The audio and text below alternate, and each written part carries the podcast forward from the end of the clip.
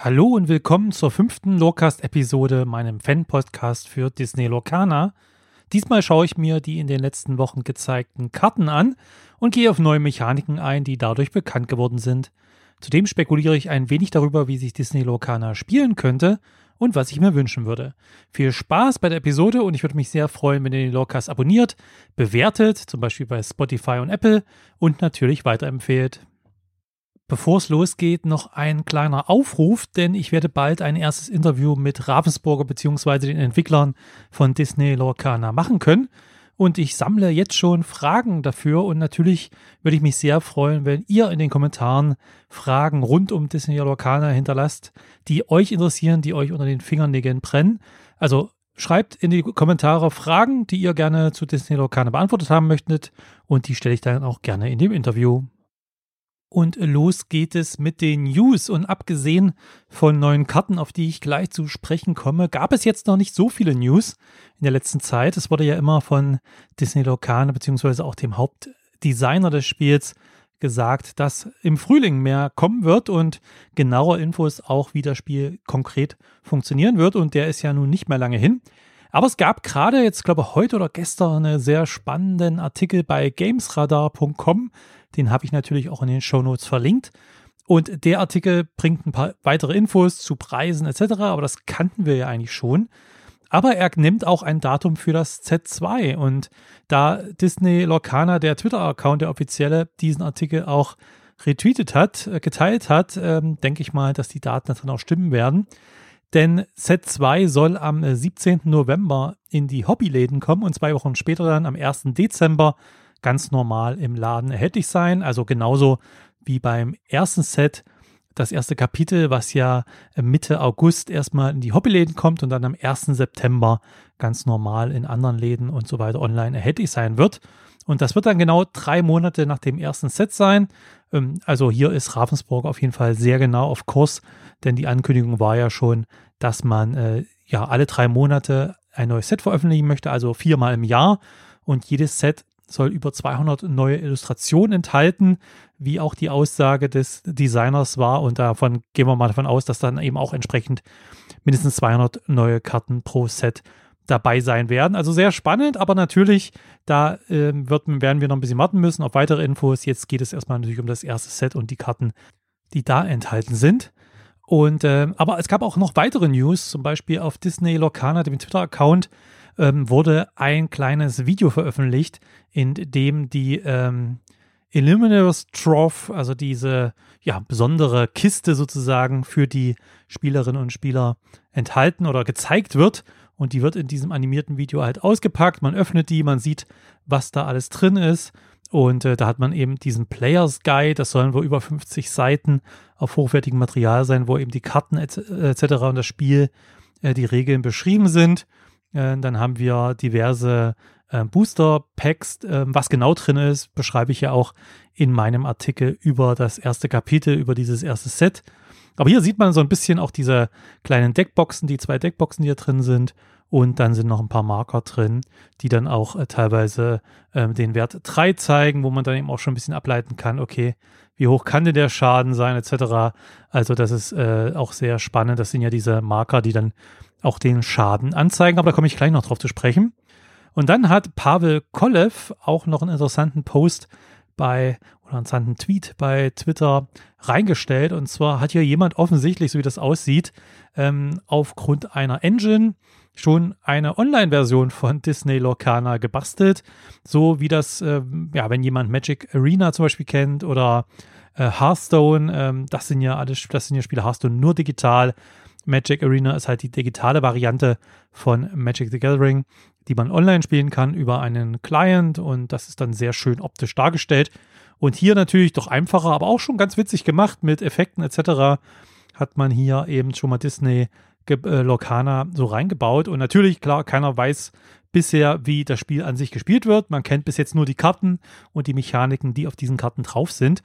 Aber das sieht schon mal ziemlich witzig aus und das wäre natürlich auch eine Sache, die man sich bei Disney überlegen äh, sollte, ob man dann vielleicht mittelfristig zumindest auch eine ja, digitale Version anbietet. Ähm, das scheint ja bei Wizards of the Coast mit Magic the Gathering Arena ähm, auch sehr gut zu funktionieren. Aber die wichtigsten Informationen der letzten Wochen und Monate waren natürlich die regelmäßigen neuen Karten, die aus dem ersten Set vorgestellt wurden. Und nachdem ja, in den ersten Monaten Ende letzten Jahres so viel Funkstille war bei Disney Lorcana und den Social Media Accounts, ja, ist in diesem Jahr doch relativ viel los. Und jetzt äh, hat man wieder einige Karten vorgestellt, die ich hier äh, ein bisschen durchgehen werde. Und gerade gestern oder heute eben die aktuellste vorgestellt. Ähm, sehr spannend auf jeden Fall. 26 Karten sind auf jeden Fall zum Stand heute bisher bekannt. Es sind dann natürlich noch ein paar mehr Karten ähm, insgesamt gezeigt worden. Das hängt aber damit zusammen, dass natürlich auf dieser Disney Expo, die, die 23 Expo ähm, im September letzten Jahres, als ja Disney Lorcana überhaupt erst bekannt gegeben wurde, ja schon sieben ähm, ja, Charakterkarten gezeigt wurden. Und die gibt es jetzt eben nochmal in einem anderen, oder sechs davon zumindest gibt es jetzt nochmal in einer anderen Form aus dem ersten Set. Das heißt, man bekommt schon dieselben Karten. Sie sind halt nur äh, mit dem anderen äh, Set äh, markiert und stammen halt nicht von dieser Expo. Aber für Spieler, also die wirklich spielen wollen, ist das irrelevant, weil es sind dieselben Karten. Ja, und insgesamt 26 Karten. Das ist natürlich immer noch etwas mehr als 10% nur der gesamten Deck, der gesamten Decks oder der gesamten Karten, die bei Disney Lorcana dabei sind. Und äh, da muss man natürlich sagen, da kann noch einiges auf uns zukommen. Aber auf jeden Fall, da sieht man schon eine Menge. Und ähm, ich gehe die hier mal ein bisschen durch. Ähm, die wurden eben bekannt gegeben und man hat eben neben ja, verschiedenen neuen äh, Charakteren eben auch neue Kartentypen kennengelernt. Zum Beispiel die Items. Und zwar wurde als erstes hier der Magic Mirror, der magische Spiegel, ähm, gezeigt, der natürlich auch typisch äh, Disney ist. Und äh, dieser ist halt ein Item und man geht davon aus, unter denen, die jetzt alle spekulieren über die Mechaniken in Disney Lorcana, dass das ein Kartentyp ist, der auch ähm, ja auf dem Tisch verbleibt, dass eine permanente Karte ist, anders als die Action, die wir ja auch schon kennen und wo ich auch kleiner mal zu komme. Ähm, die Aktion ist es hier halt wahrscheinlich ein dauerhafter Gegenstand, den wir nutzen können. Ähm, das sieht man eben auch daran, dass der Magic Mirror, der kostet zwei ja, Ressourcen, zwei Inks und äh, der äh, hat die Fähigkeit Speak und das heißt, wenn man die Karte erschöpft, also dreht, ähm, dann bekommt man vier, ähm, ja, wieder Mana, soll das wahrscheinlich sein, dieses Symbol und, oder beziehungsweise muss vielleicht äh, diesen ausgeben und vier Mana abgeben, könnte auch sein. Und dann zieht man eine Karte. Also man hat hier auf diesem Item, dem Magic Mirror, schon eine neue Mechanik wieder drauf, nämlich eine Card Draw Mechanik. Das ist ja auch etwas, was man aus anderen Sammelkartenspielen kennt, denn da komme ich gleich noch drauf, wie wahrscheinlich Disney Lorcana gespielt werden könnte. Man wird ein Deck haben, man wird eine bestimmte Anzahl Karten auf die Hand ziehen und wird dann immer wieder, ja, pro Zug wahrscheinlich eine Karte nachziehen, ganz normal. Und durch solche Karten wie die Magic Mirror hat man halt die Möglichkeit, eine weitere Karte zu ziehen. Ob das jetzt gut oder schlecht ist, äh, hier nochmal vier Ressourcen auszugeben um eine Karte ziehen zu können. Das ist natürlich schwer zu sagen, aber das war auf jeden Fall der Magic Mirror. Dann haben wir ja auch eine neue Karte, nämlich eine neue Aktionskarte, eine neue Action Card. Die bisherigen Karten sind ja alle auf Englisch, die ja revealed wurden, die vorgestellt wurden. Und der Healing Glow ist, äh, ich glaube, es ist Ember, auf jeden Fall dieses gelblich-orangene, für eine Ressource, für ein Ink äh, eine Aktion und wir können bis zu zwei Schaden von einem ja, gewählten Charakter entfernen. Ist also ein Heilspruch und hat man hier eben auch eine neue Möglichkeit, ähm, einerseits eben diese Heilung als Mechanik, als generelle Spielmechanik drin zu haben. Aber das äh, lässt natürlich Rückschlüsse darauf zu und das wurde eben auch schon spekuliert, dass äh, wir in dem Spiel dauerhaften Schaden haben werden. Das sieht man ja auch an diesen Countern, an diesen Markern, die auch schon gezeigt worden, die auch schon Rückseiten drauf sind, die auf Inhaltsbeschreibungen von, äh, von den, teilweise von den Produkten von Disney Lorcana draufsteht. Also es wird solche Marker geben, die halt einfach bei einem Kampf, bei einer Challenge, wenn halt einem Gegner Schaden zugefügt wird, ja, bleibt er dauerhaft darauf liegen und wird nicht, jetzt wie zum Beispiel bei Magic the Gathering, am Ende der Runde im Normalfall wieder ja, entfernt und alles ist wieder wie vorher, sondern hier scheint man eben dauerhaften Schaden auf den Karten zu haben. Und den kann man halt zum Beispiel hier mit dem Healing Glow der Aktion ähm, dann entfernen. Was haben wir noch? Wir haben Aladdin. Aladdin hatten wir. Prinz Ali als Untertitel Storyborn, Hero und Prince. Also wieder drei Keywords hier für, diesen, für diese Charakterkarte. Die kostet zwei Mana.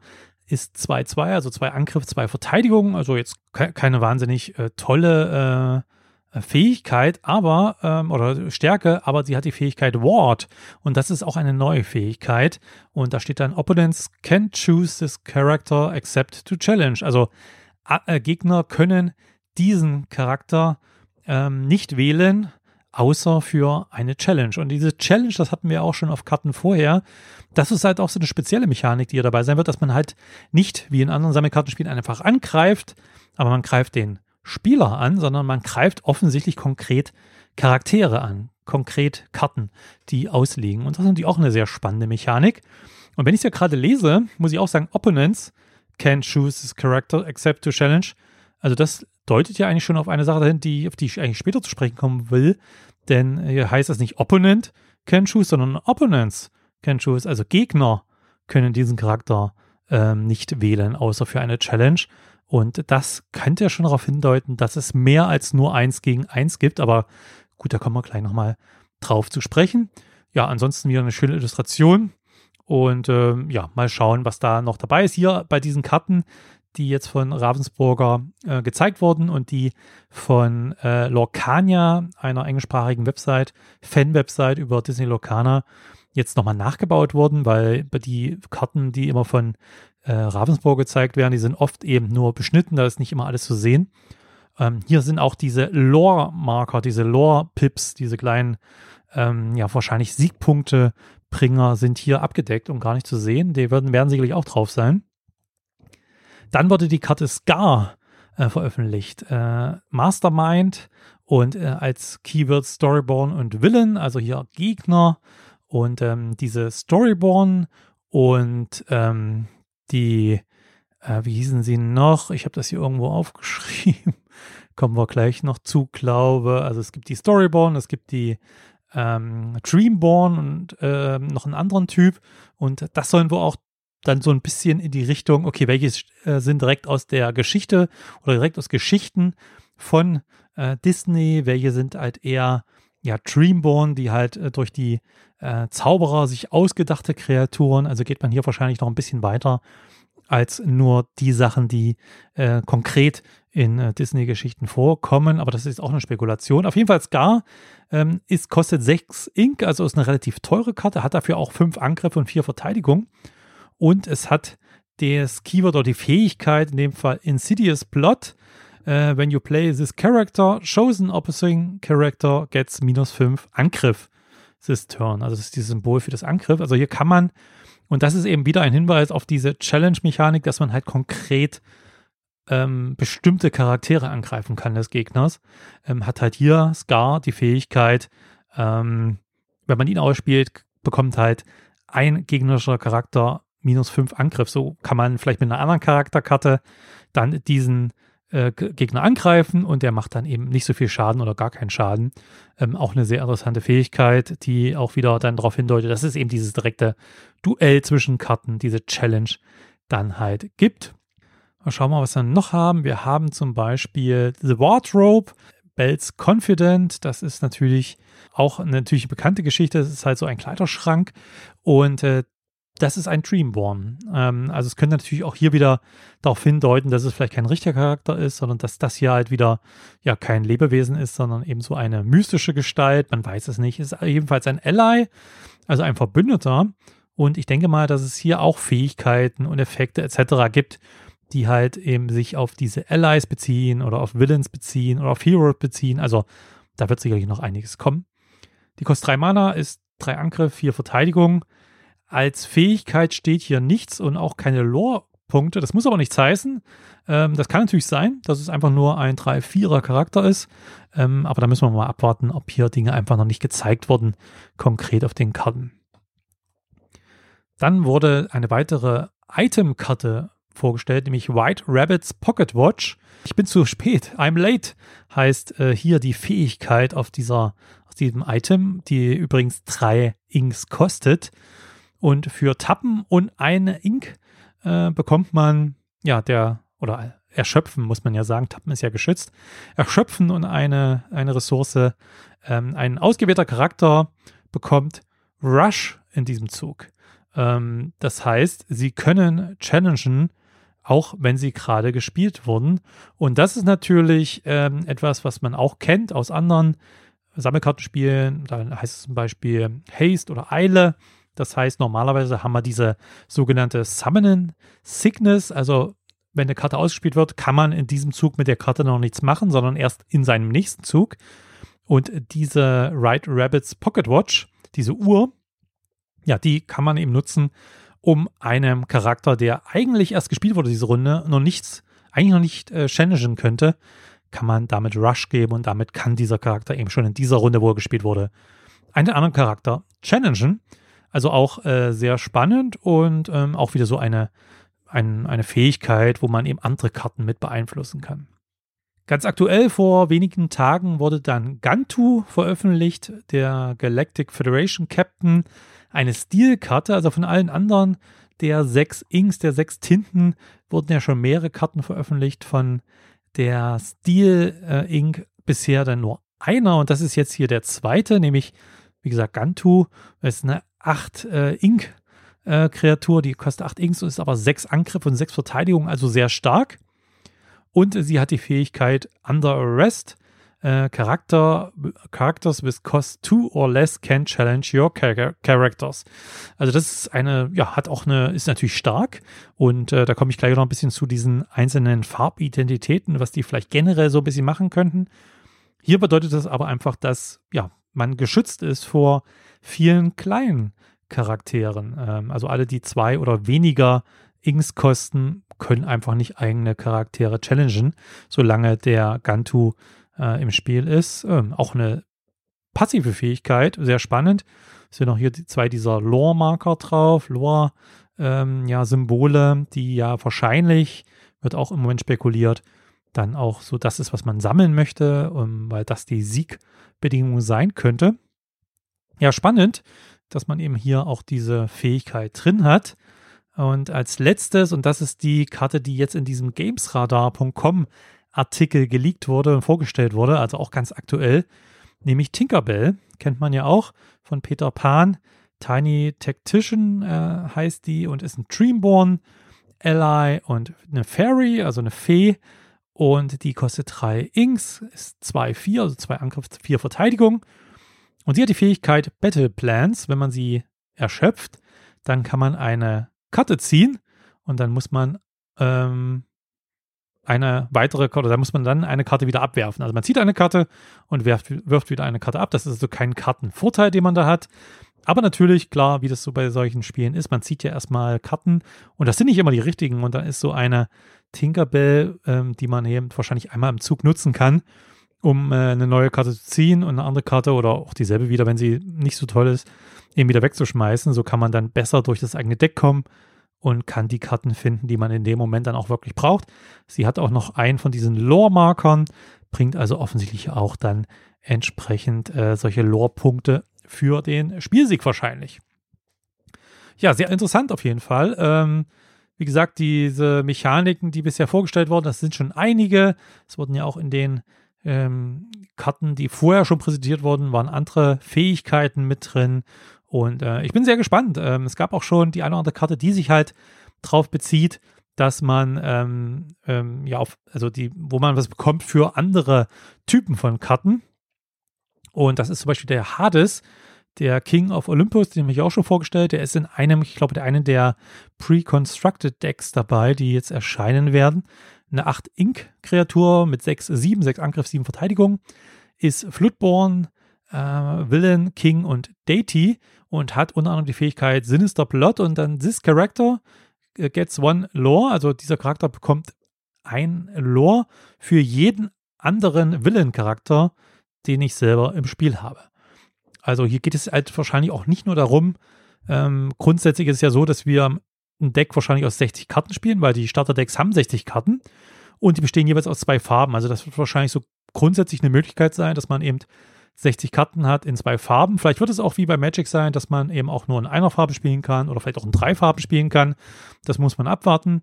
Hier ist erstmal gedacht, wahrscheinlich in zwei Farben, aber dann wird man sich nicht nur die Farben aussuchen, dass sie zusammenpassen, sondern ich denke mal, wenn man so eine Karte wie Hades zum Beispiel hat, wird man eben versuchen, viele andere Villain-Charaktere, also Bösewichte, im eigenen Deck zu haben. Also man wird auch thematisch, nicht nur farblich, sondern eben auch, was diese Keywords angeht, etc., versuchen, sein Deck zusammenzustellen. Sehr spannend und ja, da gehen wir gleich mal rüber zur Frage, wie wird Disney Lorcana gespielt? Das ist eine spannende Frage, denn äh, dazu ist eben auch bis jetzt zumindest mir und allen, die nicht an Testpartien dabei gesessen haben, ähm, ist das bisher nicht bekannt. Und das ist natürlich eine sehr wichtige Frage. Neben den Mechaniken, die durch die vielen Karten, die bisher gezeigt wurden, schon bekannt sind, möchte man natürlich gerne wissen, wie das Spiel an sich funktioniert. Und an sich wurde bis jetzt ja vermutet, dass es ein 1 gegen 1 Format sein wird. Das heißt, es gibt ähm, ja Starterdecks jetzt im ersten Kapitel, die bestehen aus 60 Karten mit zwei Farben, also zwei dieser Tinten. Und diese Starterdecks haben ähm, ja entsprechend passende Decks zusammen. Die werden noch nicht perfekt sein, aber die werden schon ganz gut funktionieren. Und ähm, man hat sich natürlich auch überlegt, okay, was bedeuten denn die sechs Tinten, die sechs Farben? Das sind ja Bernstein, Amethyst, Smaragd, Rubin, Saphir und Stahl. Und da gibt es auch schon bestimmte Theorien darüber, dass das eben auch so thematische Farben dann sind. Die Karten, die aus dem Bereich Stahl bisher bekannt sind, äh, deuten eher so hin, dass man eben eher Kampfkraft hat, Angriff, könnte auf Krieger hindeuten, also eher sowas Offensives. Während Bernstein, das sind so diese gelb-orangenen Karten, ja oft eben äh, eher die Karten, die man zumindest bis jetzt gesehen hat, so in Richtung Schutz, Heilung gehen. Auch das ist natürlich eine spannende Sache, dass man dann vielleicht in diesen einzelnen sechs Tinten auch so bestimmte Richtungen, bestimmte Tendenzen hat, ob das eher was Offensives, Passives ist, was Defensives, was Helfendes etc. Also auch sehr interessant. Es kann aber auch in eine eher thematische Richtung gehen, dass man halt sagt, okay, das sind halt bestimmte Charaktere, die man aus den Filmen kennt etc., die dann halt in einer Farbbereich, in einem Farbe zusammengezogen und zusammengesetzt sind und dort eben zusammen auch Sinn machen. Trotzdem ist die Überlegung natürlich eins gegen eins und ich hatte ja eben eine Karte, und zwar den Aladdin, den Aladdin, ähm, die mich gerade jetzt ganz spontan ein bisschen zum Wanken gebracht hat, weil, wie gesagt, eins gegen eins war so bisher die äh, Hauptüberlegung und das wird es sicherlich auch geben, weil das macht auch Sinn. Aber hier steht halt ähm, explizit, Opponents can choose this character. Also Gegner und nicht der Gegner, sondern die Gegner äh, können diesen Charakter nicht ähm, auswählen, außer für eine Challenge. Ähm, und das lässt doch vermuten, dass es hier vielleicht ein Multiplayer-Format geben wird.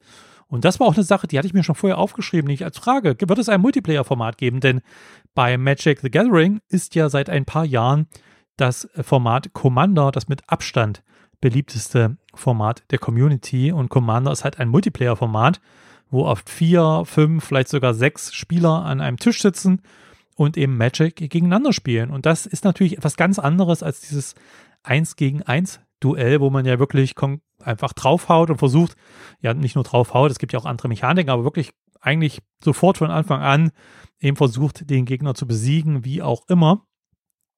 Das sieht natürlich bei einem Multiplayer-Format ganz anders aus, denn äh, im Zweifel tritt man als ein Spieler gegen drei, vier oder fünf andere an.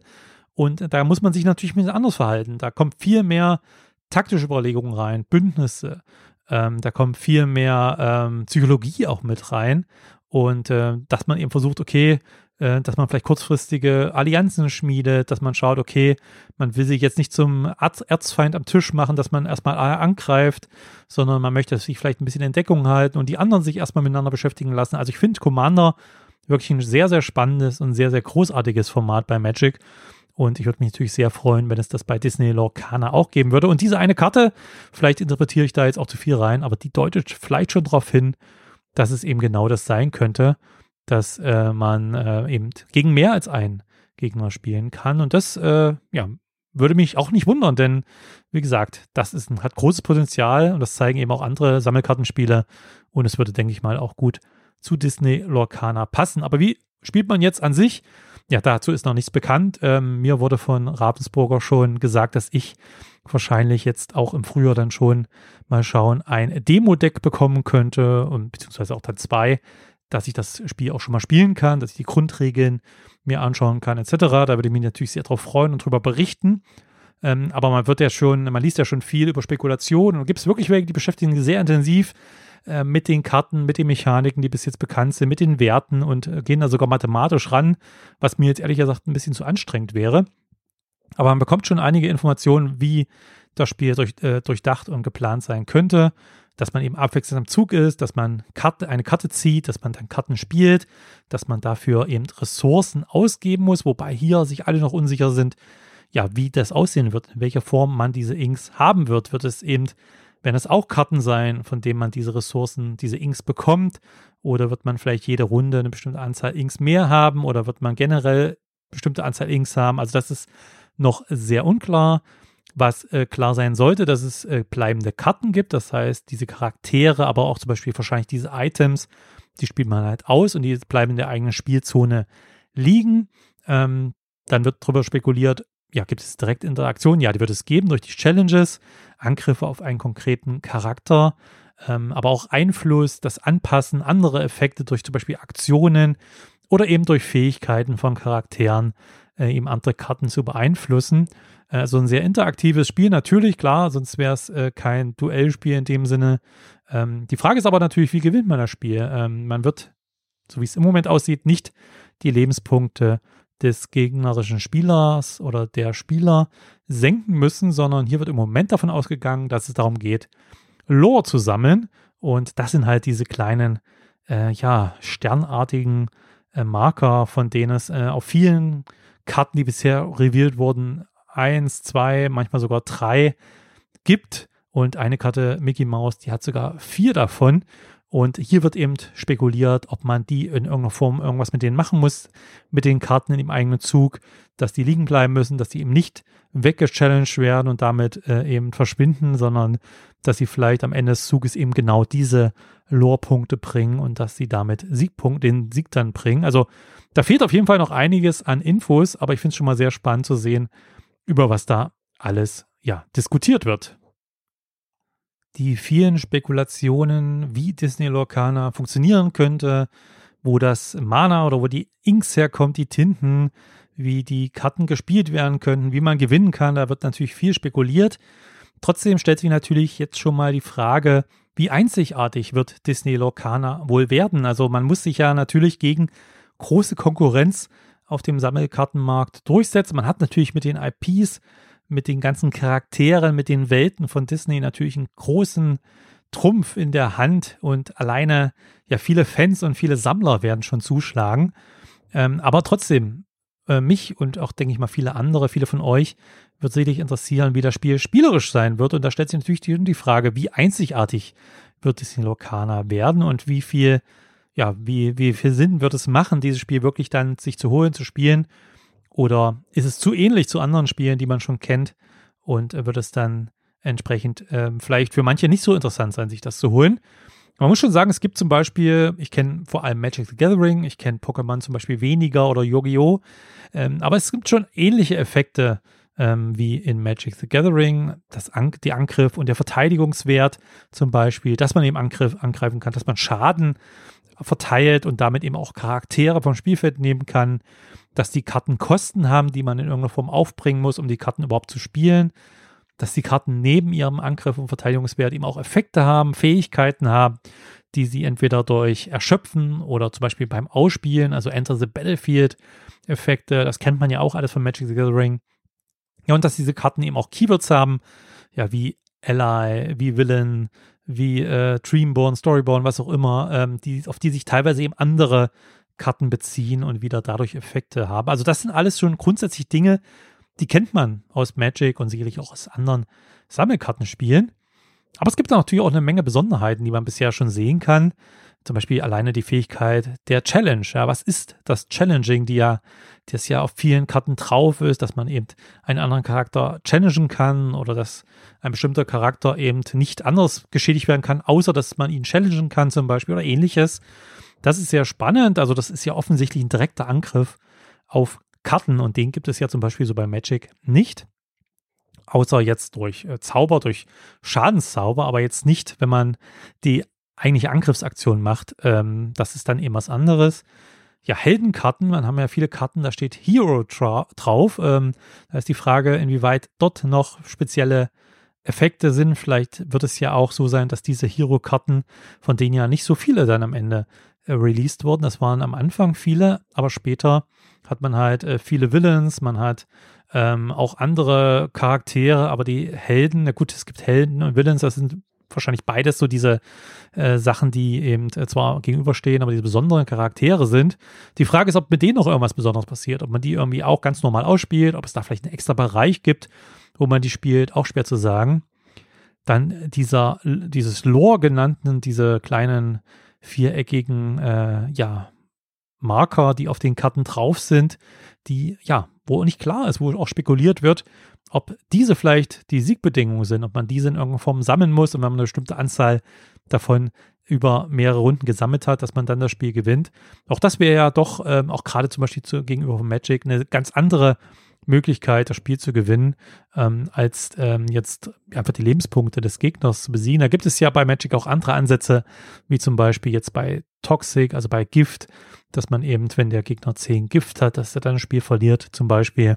Da muss man nämlich mal die Lebenspunkte runterbringen auf null.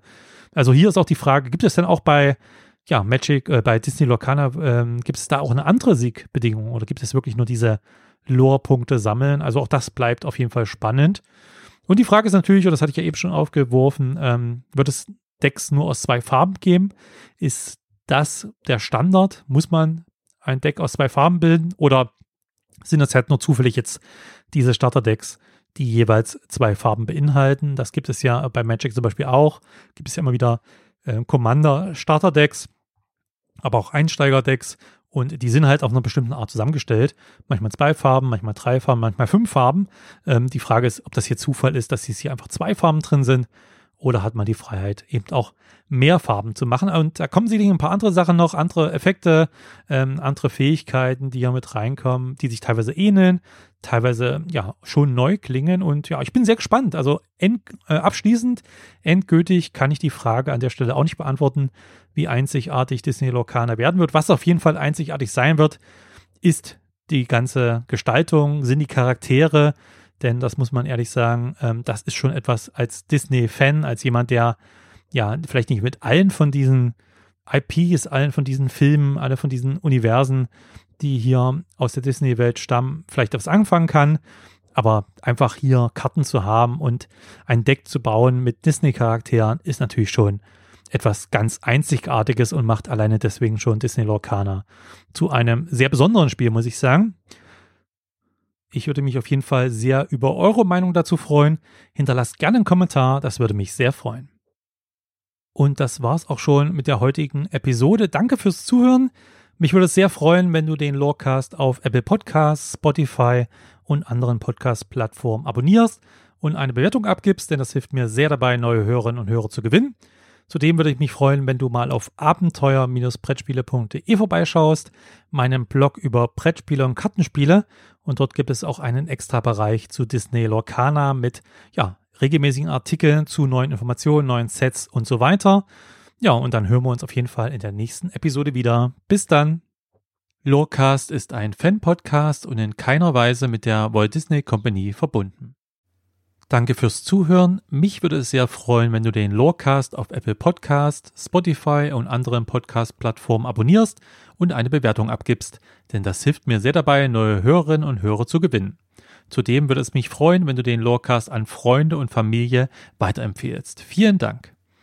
Lorecast ist ein Fan-Podcast und in keiner Weise mit der Walt Disney Company verbunden.